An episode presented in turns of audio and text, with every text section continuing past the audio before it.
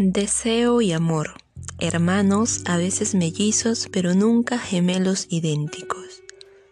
El deseo es el anhelo de consumir, de absorber, devorar, ingerir y digerir, de aniquilar.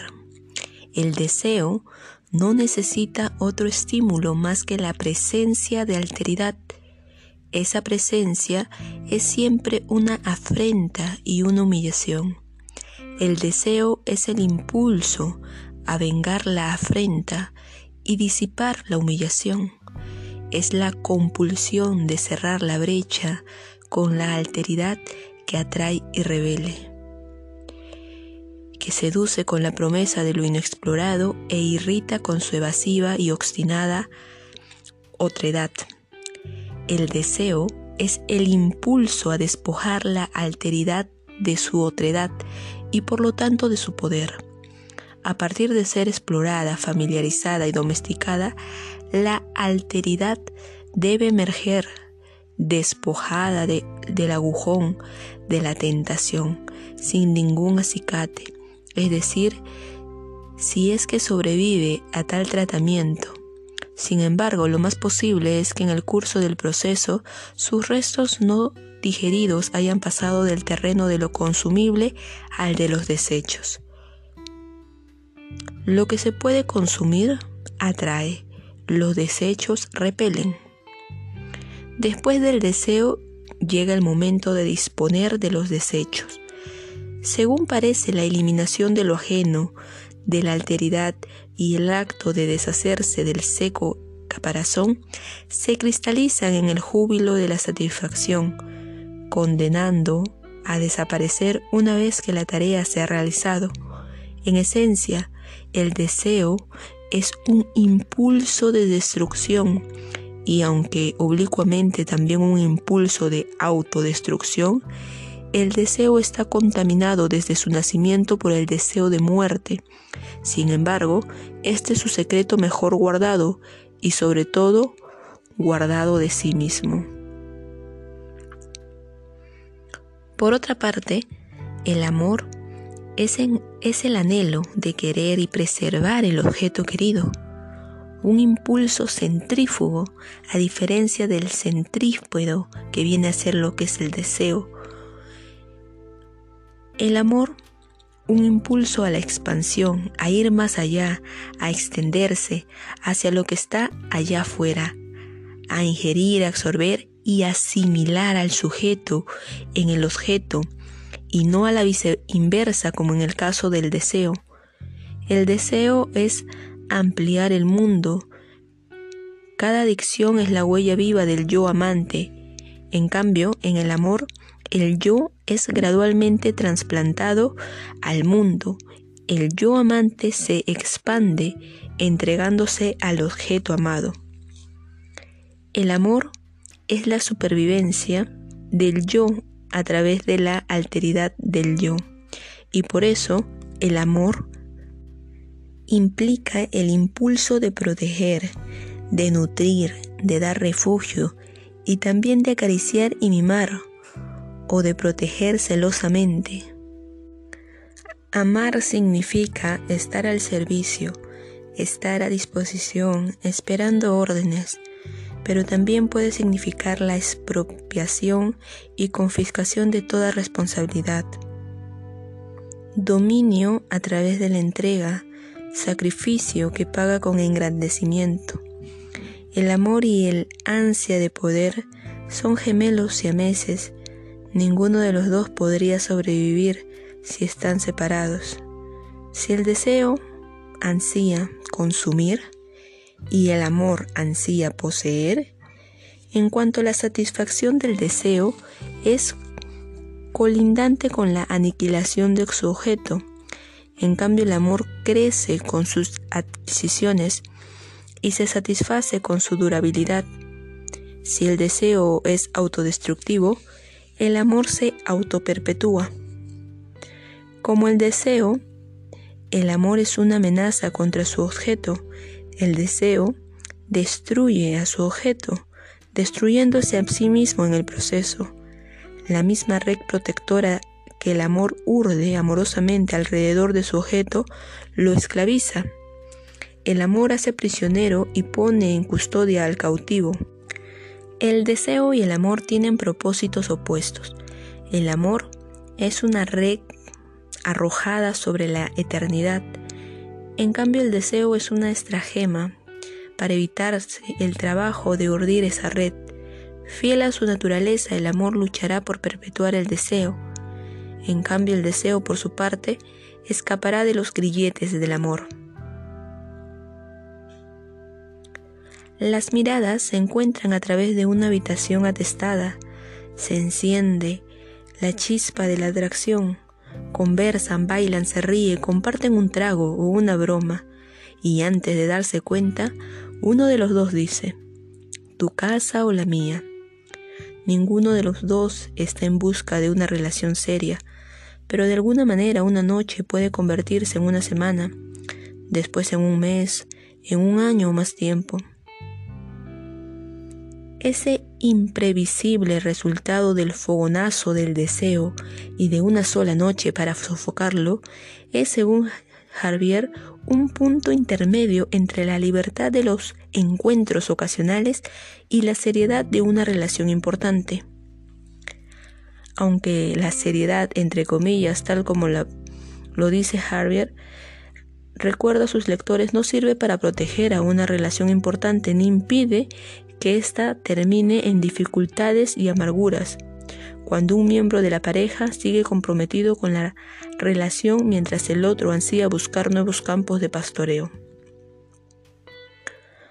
Los puntos intermedios, como todos los otros acuerdos hasta nuevo aviso dentro de un entorno fluido en el que comprometerse con el futuro es tan imposible como ofensivo, no son necesariamente malos pero cuando se comprometa aún a media, recuerde que le está cerrando la puerta a otras posibilidades románticas, es decir, renunciando al derecho de buscar nuevos campos de pastoreo, al momento hasta que su pareja reclame primero ese derecho.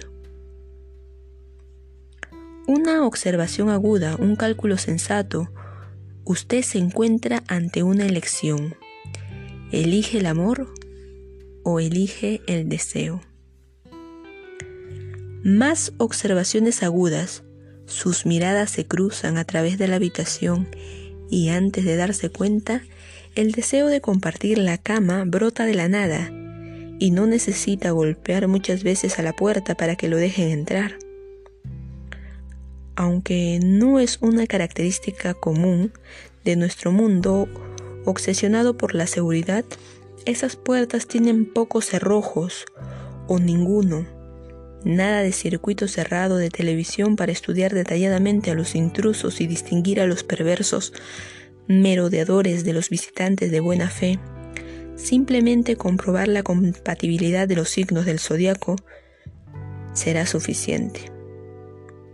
Tal vez decir deseo sea demasiado. Como en los shoppings, los compradores de hoy no compran para satisfacer su deseo, como lo expresan, sino que compran por ganas.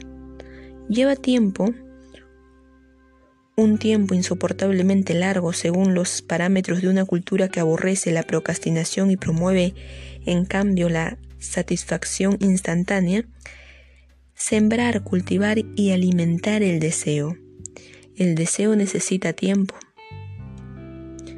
para germinar, para crecer y madurar.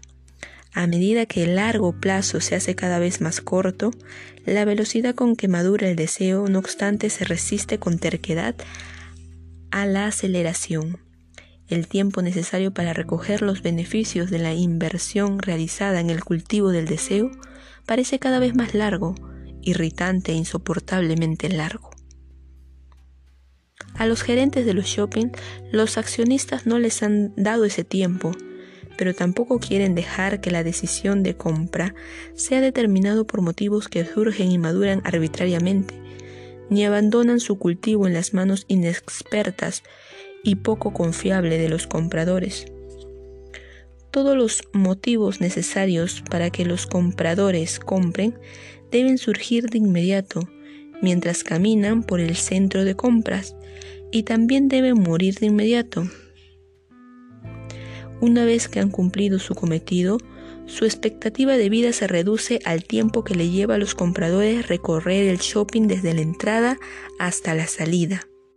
En nuestros días, los centros de compra suelen ser diseñados teniendo en cuenta la rápida aparición y la veloz extinción de las ganas, y no considerando el engorroso y lento cultivo y maduración del deseo. El único deseo que debe emanar de una visita al centro de compras es el de repetir una y otra vez el jubiloso momento en que uno se deja llevar y permite que su propio anhelo dirija la escena sin ningún libreto prefijado. La breve expectativa de vida de las ganas es una de sus mayores ventajas que le confiere superioridad sobre los deseos. Rendirse a, las propias ganas en vez de seguir un deseo es algo momentáneo que infunde la esperanza de que no habrá consecuencias duraderas que puedan impedir otros momentos semejantes de júbilos y éxtasis. En el caso de las parejas, y especialmente de las parejas sexuales, satisfacer las ganas en vez de un deseo implica dejar la puerta abierta a otras posibilidades románticas, que tal como sugiere la doctora Lamo, pueden ser más satisfactorias y plenas. Como los actores nacidos de las ganas ya han sido profundamente implantados por los enormes poderes del mercado y consumo, seguir un deseo parece conducirnos de manera incómoda, lenta y perturbadora hacia el compromiso amoroso. En su versión ortodoxa, el deseo necesita atención y preparativos, ya que involucra largos cuidados, complejos negociaciones sin resolución definitiva, algunas elecciones difíciles y algunos compromisos penosos pero peor aún implica también una demora de la satisfacción, que es sin duda el sacrificio más aborrecido en nuestro mundo, entregado a la velocidad y la aceleración. En su radicalizada, reducida y sobre todo compacta encarnación en las ganas, el deseo ha perdido casi todos esos atributos desalentadores, concentrándose más exclusivamente en el objetivo, como lo expresan las publicaciones que anunciaban la novedad de la tarjeta de crédito, ahora es posible concretar el deseo sin demora. Cuando la relación está inspirada por las ganas, las miradas se encuentran a través de una habitación atestada. Sigue la pauta del consumo y solo requiere la destreza de un consumidor promedio, moderadamente experimentado, al igual que otros productos, la relación es para consumo inmediato. No requiere una preparación adicional ni prolongada. Y para un uso único, sin perjuicios, primordial y fundamentalmente es descartable. Si resultan defectuosos o no, son plenamente satisfactorios, los productos pueden cambiarse por otro, que se suponen más satisfactorios aun cuando no se ha ofrecido un servicio de posventa y la transacción no haya incluido la garantía de devolución del dinero. Pero aún en el caso de que el producto cumpla con lo prometido, ningún producto es de uso extendido. Después de todo, autos, computadoras o teléfonos celulares perfectamente usables y que funcionan relativamente bien van al engrosar la pila de desechos y son pocos o ningún escrúpulo en el momento en que sus versiones nuevas y mejoradas aparecen en el mercado y se convierten en comidilla de todo el mundo. ¿Acaso hay una razón para que las relaciones de pareja sean una excepción a la regla?